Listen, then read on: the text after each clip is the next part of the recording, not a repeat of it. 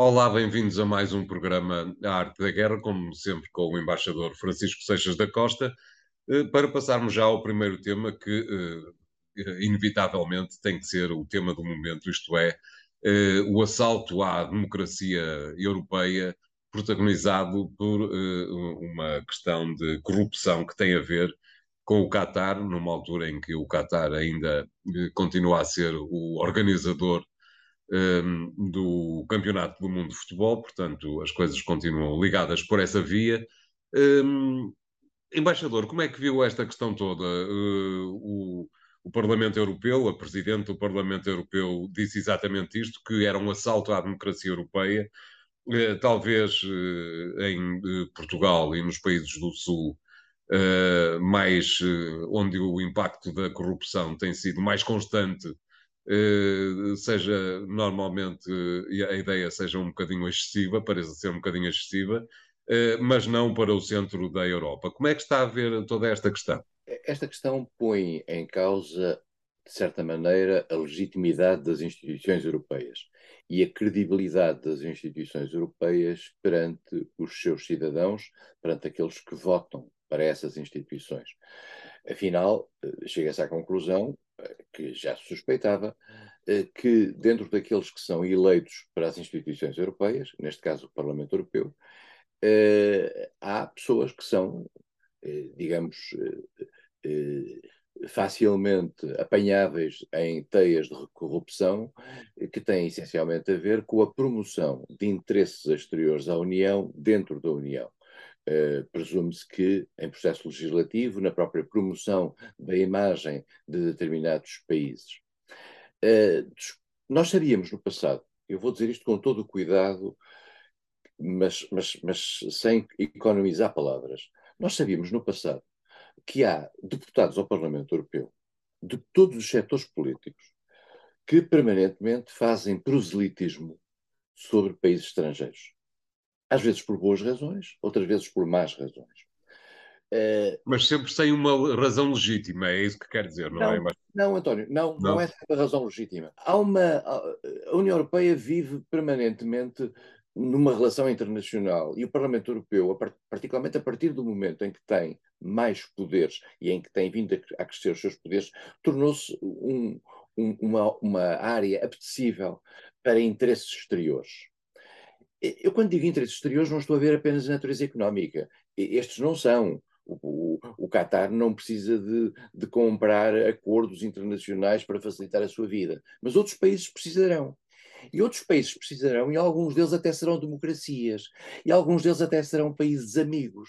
Eu quero com isto dizer que há países amigos, países tradicionalmente amigos da Europa, países com os quais a Europa tem relações privilegiadas, que têm lobbies internos dentro do Parlamento Europeu em seu favor e ao António, mas são legítimos ou são ilegítimos? Eu não sei se o serem ideologicamente proximidade, terem ideologicamente uma proximidade, os torna mais legítimos ou menos ilegítimos. Eu devo confessar que não gosto muito de ver figuras que representam o Parlamento Europeu, que foram eleitas por nós, Europa, a, serem capturáveis por razões até ideológicas, neste caso é por razões eh, materiais, eh, de, de, conta bancária, por interesses estrangeiros. E sempre me repugnou isso, devo dizer, nos anos em que passei por lá e passei muitos anos na, na vida comunitária. Uh, estes grupos de amizade, estes grupos de promoção de interesses, são sempre coisas que a mim me chocaram, pela simples razão de que isto, de certa maneira, retira uma independência à leitura que a Europa faz do mundo exterior. Este caso é um caso muito específico. O Qatar é um país, como nós aliás já falámos aqui vários dias, que vive numa tentativa de promoção da sua imagem internacional. É um país muito pequeno no quadro do, do, do Conselho da Cooperação do Golfo, é um dos seis países do Golfo, eh, tem uma, uma conflitualidade, eh, digamos, mais recente com a Arábia Saudita, que é, é o grande país da área e é a grande figura tutelar dos países do Golfo, e o Qatar tomou iniciativas no plano internacional, apoio ao Hamas, mas também eh, fórmulas de atuação, por exemplo, na relação com o Irão, etc., que, de certa maneira, o dissociavam da Arábia Saudita. E por isso mesmo esteve numa espécie de quarentena, cerca de dois anos, por pressão da Arábia Saudita. O Qatar tem muito dinheiro, tem, tem o dinheiro da, do, do, gás, uh, e mais do que isso, o Qatar tornou-se, nas últimas semanas, o objeto do interesse da União Europeia, pela simples razão de que era a maneira de fugir ao petróleo russo e ao gás russo. E, e no, neste caso, ao gás russo. E, o, e, o, e, de repente o Qatar passou a ser um menino bonito de, das instituições internacionais e dos países ocidentais. É, só que o Qatar é o que é. É uma ditadura, é um pequeno principado, mas é uma ditadura, é, e tem uma agenda externa é, complicada de, de proeminência. Agora meteu nessa agenda externa alguns deputados europeus e não só, aparentemente também assistentes, etc. E pagou-lhes para isso, pagou-lhes muito dinheiro. Felizmente que a máquina europeia, e eu acho que isto foi muito importante, foi capaz de detectar a tempo uh, este caso. Como este, deverá haver outros uh, que a máquina não detecta. Mas os mecanismos de controlo dos lobbies dentro do Parlamento Europeu uh, estão, estavam atentos. Isto, e é importante que estas pessoas sejam detidas, que sejam julgadas, que sejam presas, para funcionarem também como um exemplo relativamente àquilo que são instituições de natureza democrática, cuja legitimidade nós temos procurado reforçar com os tratados europeus, com, com o aumento de poderes do Parlamento Europeu, e esperávamos que estas pessoas fossem imunes a esse tipo de, de, de, de pressão eh, financeira. E, portanto, é um bom exemplo. Esperemos que não funcione em detrimento da Europa, esperemos, esperemos que funcione em favor de, uma, de um esforço de maior legitimidade e atenção, escrutínio e transparência das instituições europeias. Eh, para já funcionou pelo menos em favor de, uh, do riso de Vítor Orbán, que uh, mal se soube deste caso, veio imediatamente comentar que, de facto, quando a União Europeia e o Parlamento Europeu se queixam uh, dos níveis de corrupção na Hungria, afinal de contas, diz Vítor Orbán, rindo-se gostosamente, uh, acabaram por ser apanhados na mesma teia. Orbán está numa União Europeia cujos princípios e separação de poderes ele próprio rejeita, uh, tentando aproveitar aquilo que pode dentro dessa União Europeia, percebendo, embora que, olhando para o mapa, basta olhar para o mapa europeu, se a Hungria saísse da, da União Europeia, e tendo atenção que não é nenhuma Suíça, uh, acabaria por ter uma situação muito difícil na sua vida e no seu futuro. Portanto, Orban está a esticar a corda dentro da União Europeia, uh, percebendo que a União Europeia precisa dele para a unanimidade uh, requerida eh, para determinado tipo de movimentos e ao mesmo tempo protege a, a singularidade do seu regime e, o cara, e, e, as, e, as, suas idiosincrasias, o ataque aos tribunais, o ataque aos mídia, um conjunto de, de ações de, de, de, natureza restritiva relativamente aos direitos humanos. Uh, usa isto como um belo pretexto e, de facto, em tudo aquilo que a democracia interna da União Europeia puder ser, eh, digamos, acusada de tudo aquilo que ela puder ser acusada, isto funciona em favor das pessoas que não gostam dela. Mas já agora, António, havia uma velha frase que eu ouvia nos meus tempos da União Europeia que se dizia a propósito da sua falta de democraticidade. E dizia-se às vezes, se a União Europeia tentasse entrar para a União Europeia, não conseguia, porque as instituições europeias não são suficientemente democráticas para ela ser membro da União Europeia. Mesmo assim, suponho que é capaz de estar confortável com a forma célere e aparentemente sem olhar uh, a outros interesses, que, a forma como a União uh, está a resolver esta questão. Estou, e, enfim, e, e acho que o Presidente, a Presidente do Parlamento Europeu muito rapidamente saiu, saiu a terreiro. Uh, acho que é importante, digamos, evitar... Talvez, a, peço desculpa por interromper, talvez a Comissão Europeia não tivesse demonstrado a mesma, o mesmo à vontade para lidar com a questão, não lhe pareceu? António, a Comissão Europeia, isto é como, é como um Estado. A Comissão Europeia é um outro poder. E, portanto, também não pode estar a imiscuir-se. Se fala muito, estar-se a imiscuir numa, numa instância diversa.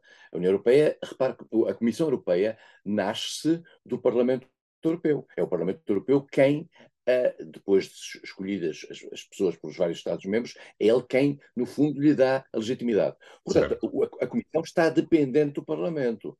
A Comissão também não pode, digamos, mesmo o Conselho, o Conselho de Ministros, os, os Estados-membros, não, não se devem meter muito nisto. Isto é um assunto do Parlamento Europeu, deve ser resolvido pelo Parlamento Europeu e espero que seja um bom pretexto para para aumentar as regras de transparência interna dentro do Parlamento Europeu. Porque vou lhe dizer uma coisa: eh, os lobbies funcionam dentro do Parlamento Europeu e nós sabemos que há regras para os lobbies, hoje em dia, da União Europeia, como funciona, aliás, junto à Comissão.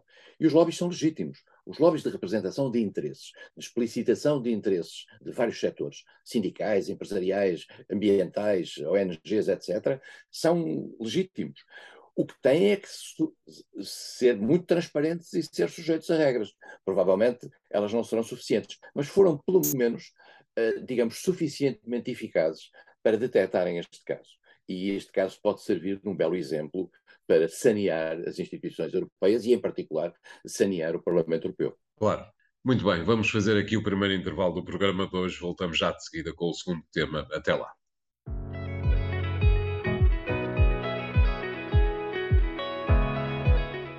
Bem-vindos à segunda parte de A Arte da Guerra, desta vez para pedirmos ao embaixador Seixas da Costa que nos diga como é que observou uh, a tentativa de golpe de Estado uh, na Alemanha na semana passada. Tudo aquilo pareceu um, um pouco extravagante, uh, nomeadamente vindo da Alemanha, mas por outro lado também nos esquecemos, esquecemos muitas vezes que na Alemanha acontecem as coisas mais inesperadas deste ponto de vista, eh, nomeadamente do lado da extrema-esquerda, tanto como do lado da extrema-direita. Aparentemente, a tentativa de golpe eh, foi desta vez do lado da extrema-direita. Como é que observou todos, toda esta situação, embaixador? A Alemanha, depois da Segunda Guerra Mundial, preocupou-se essencialmente, até porque não existia eh, digamos, como Estado, como existiu como Estado ao nível da criação das, das, das, zonas de influência americana, francesa, inglesa e só muito mais tarde eh, com a, com a, com a, a possibilidade de se criar a RFA e, e, a seguir com a unificação alemã uh, depois do fim da Guerra Fria. A Alemanha viveu no início e, e desde o princípio com uma preocupação essencial que era a luta contra o comunismo.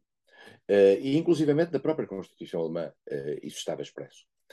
Não quer dizer que isto absolvesse minimamente o, o nazismo, mas de certa maneira ficou residualmente, eu não diria absolvido, mas uh, há setores de extrema-direita que se mantiveram na Alemanha no pós-nazismo que nunca foram objeto de uma perseguição tão, tão forte, particularmente aqueles que não estavam envolvidos nos crimes do nazismo, do que aquilo que cheirava a comunismo.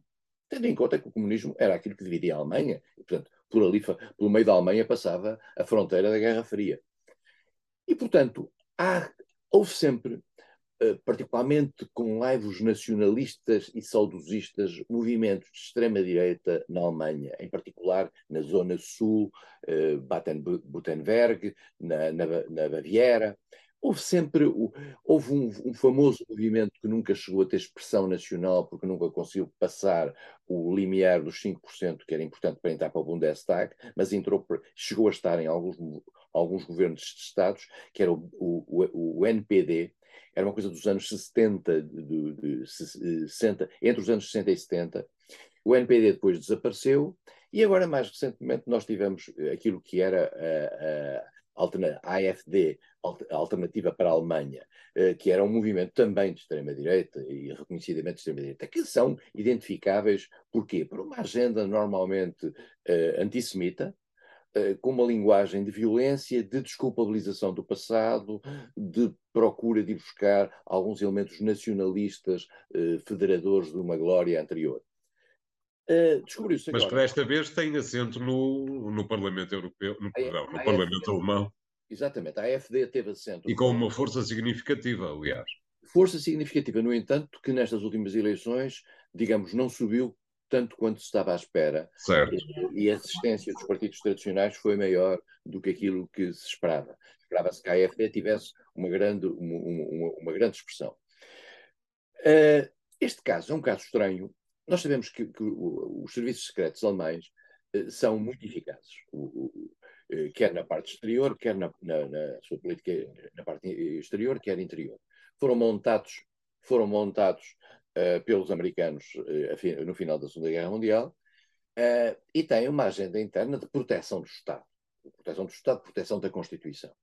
E aí tiveram que enfrentar durante muitos anos movimentos de extrema-esquerda, lembramos do Bader-Meinhof, eh, movimentos de ruptura e de, eh, de grande violência contra, uh, contra o Estado. Uh, agora, aparentemente, os movimentos de extrema-esquerda desapareceram, uh, ou pelo menos não são tão visíveis, particularmente em termos de ameaça para o Estado, e agora deu-se conta que havia um movimento um movimento nacionalista que procurava criar uma espécie de um quarto Reich à volta de um príncipe, uh, enfim, da aristocracia remanescente, uh, e que tinha ligações uh, ao exército e que planeou e, e que teve um, eu diria, um, um, impulso grande durante a pandemia. A pandemia, como se viu um pouco por todo o mundo, até em Portugal, mas muito nos Estados Unidos, Uh, e hoje essas coisas propagam-se com mais facilidade de país, de país, para país, em função das redes sociais, uh, eh, etc. Nós verificamos que criou-se a ideia, a certa altura, e na Alemanha isso teve impacto, aqui em Portugal também, uh, de que isto, o mundo estava nas mãos de um Estado chamado Estado Profundo, Deep State, que nos controla a todos que, eh, no fundo, inventou a Covid e inventou as vacinas eh, para nos controlar e para criar mecanismos para nos controlar, e que o que é preciso é reagir a isto, não respeitar as leis do Estado, não pagar impostos eh, e, e tentar, digamos, fugir deste controlo imenso. E depois estes grupos ligam-se àqueles que têm estas tradicionais teorias da conspiração, que era a conspiração judaica internacional, que era a conspiração de Bilderberg e outras, e outras que tais. Portanto, fazem parte de, uma, de umas teorias da conspiração algumas legítimas. As pessoas têm direito de pensar o, o que. A ilegitimidade começa no momento em que essas teorias da conspiração põem em causa interesses, interesses protegidos pelas Constituições. E, portanto, isso aqui em Portugal uh, viu-se esse limite em certa altura, e, na Alemanha, uh, pelos vistos, também. A certa altura, este grupo, e é este o primeiro momento de afirmação deste grupo, tentou fazer o rapto do Ministro da Saúde e tentou fazer o rapto do Ministro da Saúde e foi detectado. E foi a partir do, do fio desse rapto do Ministro da Saúde, tinha a ver com a pandemia, naturalmente, que foi possível encontrar uh, uma, uma estrutura uh, política com a sua, o seu braço armado militar, de antigos militares, que procurou, que tinha ações e que tinham planos, aparentemente, para matar pessoas, para invadir o Parlamento uh, e para tomar o poder. Eu devo confessar que eh, quando vi isto pela primeira vez na imprensa, e nos primeiros dias, as primeiras horas, eu achei tão estranho, quer dizer, tomar o poder na Alemanha, digamos, num Estado com a dimensão que tem, com as estruturas de, de segurança que tem, tomar o poder na Alemanha. Mas, por visto, as autoridades alemãs, e não estamos a falar de pessoas ou de direita ou de esquerda, estamos a falar de todos, estão muito preocupadas com isto, o que significa que o que foi encontrado em matéria de organização, e ao que parece isto envolve milhares de pessoas, e, e, de tal maneira envolve milhares de pessoas que, para além das 20 e tal pessoas que foram free, eh, presas na Alemanha, foram presas pessoas na Itália e, e, e na Áustria, creio eu. Portanto, estamos aqui a falar de um mundo eh, que terá a sua importância, razão pela qual eh, eles saltaram para, para o terreno. Dir-me-á, mas isto tem alguma coisa a ver com a AFD? Bom, aparentemente algumas das pessoas que estão nestes, nestas ações conspirativas tinham sido antigos militantes da AFD.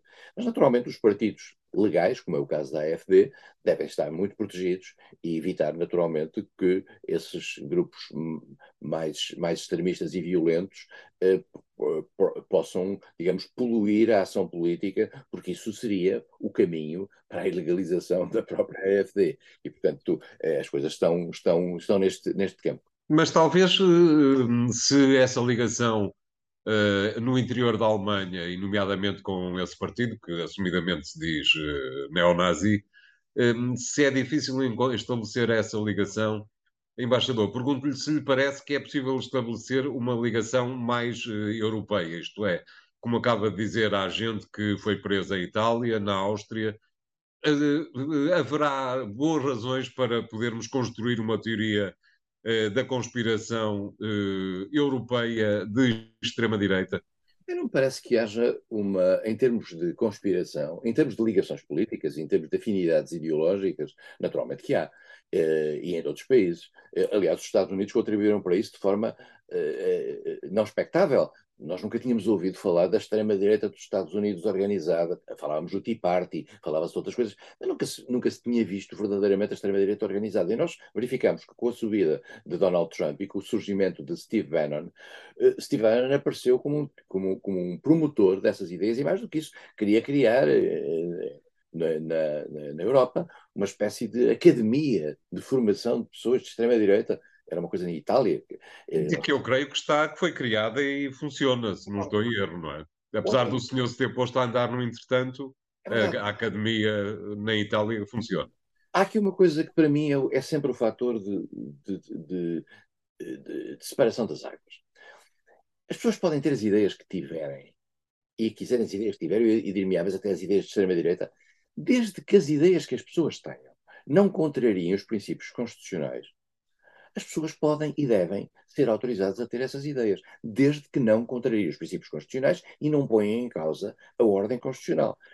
Quer dizer, e, portanto, isso é tanto válido para a extrema-direita como para a extrema-esquerda. Claro. Portanto, e, portanto, quando, quando, quando se vê, às vezes, a, a tentativa de equiparação destas coisas, nós temos de pensar o seguinte: os partidos que respeitam as Constituições devem poder exercer os seus direitos de expressão e de, e de levar à prática essas mesmas ideias. A partir do momento em que esse limiar toca princípios constitucionais e toca valores constitucionais, aí eh, os órgãos devem trabalhar. E, portanto, na Europa, eu não acredito que haja uma espécie de uma conspiração internacional de extrema-direita. Acho que é uma coordenação internacional entre os grupos de extrema-direita que vão, que vão eh, surgindo sei lá, o, a, o, a, em, França, em França, Marine Le Pen e o seu, e o seu grupo, em, em, Itália, curiosamente, agora com a chegada ao poder da, da primeira-ministra italiana, uh, em Portugal, o, partido que conhecemos, uh, em Espanha, o Vox, uh, partidos na partidos, o Vamos Bloc na, na Holanda, o AFD, tudo isto, há em todo lado, há estes partidos de extrema-direita, como há como há outros partidos de, de, de, outra natureza. E há uma criação de uma espécie de uma ligação entre eles. E há fundações que pagam isso eh, e, e tem-se vindo, tem vindo a revelar ao das redes. É preciso que isso seja transparente. E é preciso que. que, que... Agora, o que, é, o que é preciso é garantir que isso não significa que esses partidos se organizam e se mobilizam de forma ilegal, no sentido de tentar derrubar os Estados por vias não democráticas. Aí sim, aí entram entram, entram o que entrou agora na Alemanha, uh, as polícias. Claro. Muito bem, obrigado, embaixador. Vamos fazer aqui o segundo intervalo do programa de hoje. Voltamos já de seguida com o último tema. Até lá.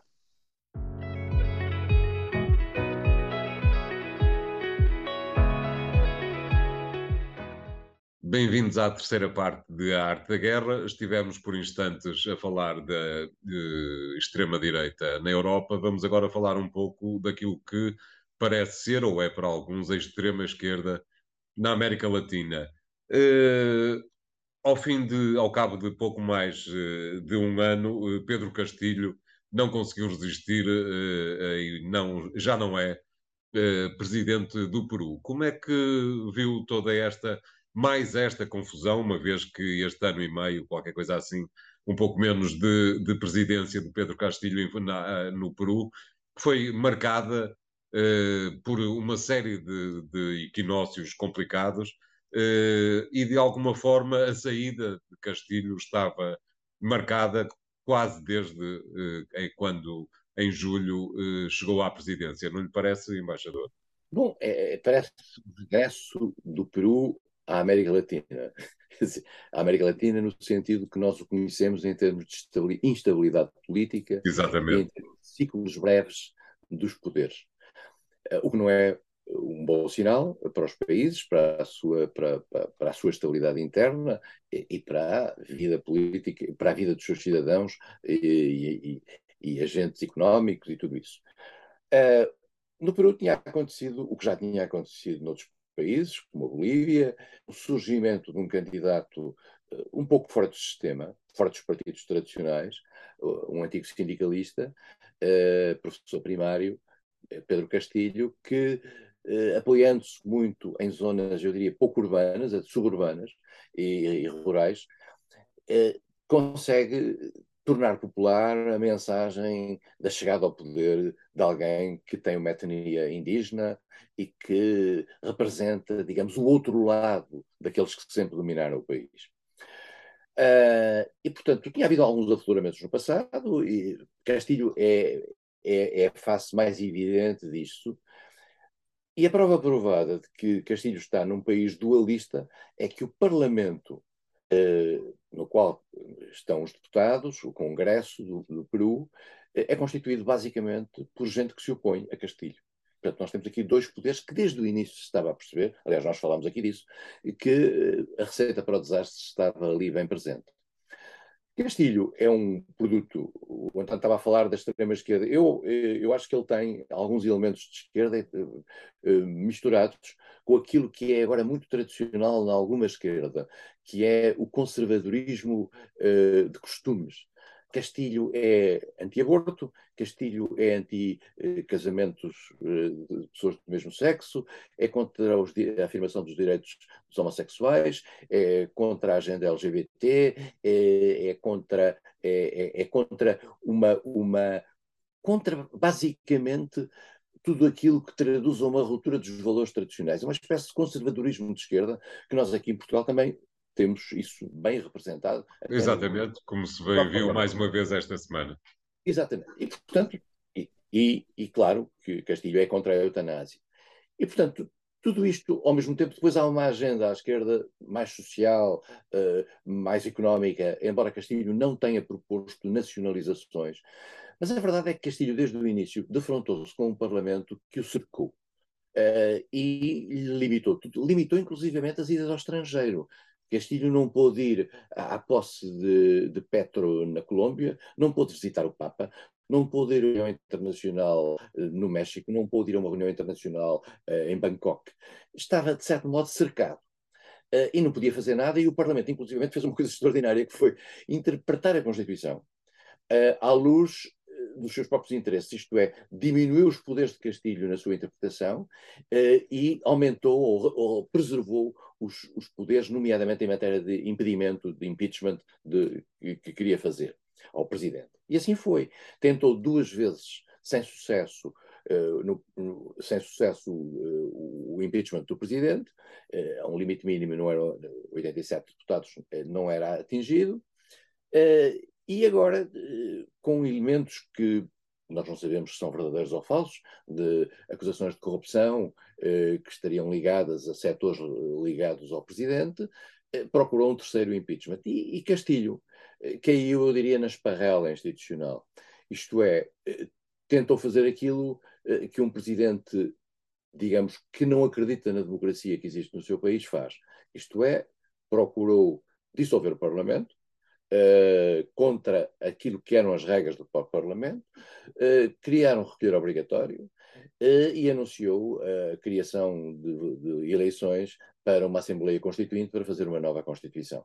A isto se chama, eu vou usar as palavras da extrema-direita chilena, peruana, a isto se chama golpe de Estado. E, e, e eu digo, uso as palavras da, da extrema-direita peruana pela simples razão de que isto é um golpe de Estado. Quer dizer, isto é uma tentativa de golpe de Estado. Este ano, mas então o golpe que foi feito de tirar o presidente e colocar lá uma senhora como vice-presidente não é também um golpe de Estado? É, mas há uma legitimidade, é um contraponto de legitimidades. E, portanto, estamos aqui num, num contraponto de legitimidades. Portanto, entramos num, num, momento em que a democracia no Peru está em crise e está em dúvida. Uh, vimos, uh, por exemplo, uh, posições dos Estados Unidos eh, contra Castilho, declarações da Embaixada Americana em Lima contra, contra, contra o Presidente da República, dizer não pode o Presidente da República fazer. Quer dizer, dá a ideia outra vez que continuamos com a doutrina Monroe. Quer dizer, Exatamente. A América toma conta daquilo que, é, que está a sul, a seu sul. E isto vale a pena, talvez, peço desculpa por interromper, embaixador, vale a pena talvez recordar que, que Joe Biden. Eh, se não estou em erro, foi dos primeiros eh, presidentes exteriores ao Peru a dar os parabéns eh, eh, a Pedro Castilho, nomeadamente numa altura em que internamente ainda havia dúvidas sobre a vitória de Pedro Castilho. E é também o mesmo Biden que, eh, nesta altura, é dos primeiros a dizer já não contamos com ele. Os democratas americanos, os governos democráticos americanos têm essa, têm essa tentação de, para criar alguma cumplicidade com quem vem a seguir, inevitavelmente, a, a, avançam rapidamente. Viu-se isso com Lula. Exatamente. As coisas não estavam totalmente claro, já estava a Embaixada Americana a dizer isso. E, portanto, uh, e depois também, muito rapidamente, quando percebe que a relação de forças está a mudar, uh, coloca-se do outro lado. E a relação de forças no Peru mudou-se muito rapidamente. Os grupos económicos e empresariais uh, movimentaram-se e há, enfim, informações, esperemos que fidedignas, de que o, o, as ligações entre estes grupos e os grupos conservadores no Parlamento acabaram por funcionar muitíssimo bem em particular de, do apoio ao partido de Keiko Fujimori, que era a candidata derrotada por Castilho nas eleições uh, em 2021, e que neste momento está num papel central, embora tenha partidos mais à direita, mais à sua direita, a controlar, a controlar este processo. É um processo de, de interinidade institucional. A, a nova presidente diz que quer fazer eleições em 2024 uh, Castilho queria fazer eleições para o Congresso muito rapidamente. Portanto, ela quer manter-se precisamente no mesmo mandato, no mesmo tempo de mandato de Castilho, e só fazer eleições para o Congresso de, em 2024. Parece que é possível, embaixador. Parece-me que sim, apesar, de, apesar, das, apesar das manifestações de rua, uh, apesar dos mortos, já, já há mortos nestas manifestações Exato. de rua, eu não acredito que haja que. Porque estas eleições de 24 e o anúncio destas eleições já são uma concessão às manifestações de rua. E, portanto, eu acho que o Peru vai entrar no, num tempo de excepcionalidade sob a tutela e o papel desta senhora, uh, mas não não sei se entrará numa, numa situação mais trágica, porque essa seria uma espécie de uma guerra civil eh, que seria dramática para um país que, apesar de tudo, nos últimos anos tinha alguns índices económicos interessantes que vieram a declinar no, no, no, no último ano e meio. Acha que, para uma resposta rápida, acha que esta questão do Peru pode ser uh, o início da derrocada do bloco de esquerda em que se tornou a América Latina? Eu não sei se na América Latina há um bloco de esquerda. Uhum.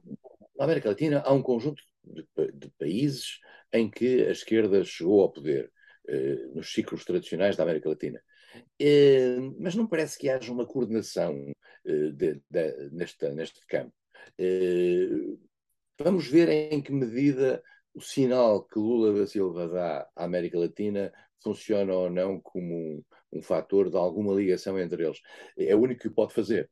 Uh, mas eu não acredito que haja uma coordenação nessa matéria.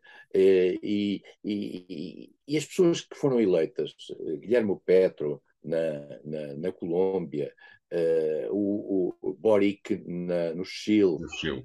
Lula, são pessoas de natureza diferente de, por exemplo, Maduro na, na Venezuela independentemente de poder haver aqui alguma complacência ao nível do discurso, da relação, claro. etc. Uh, até porque pressentem-se todos eles que estão atacados pelo mesmo inimigo, isto é, pelo o mesmo adversário, que é, que é a direita e a extrema-direita. Claro. Mas eu não acredito que haja uma grande coordenação nesta matéria e o mundo não está para isso. O mundo hoje em dia não está, já não está para estes tempos. Muito bem.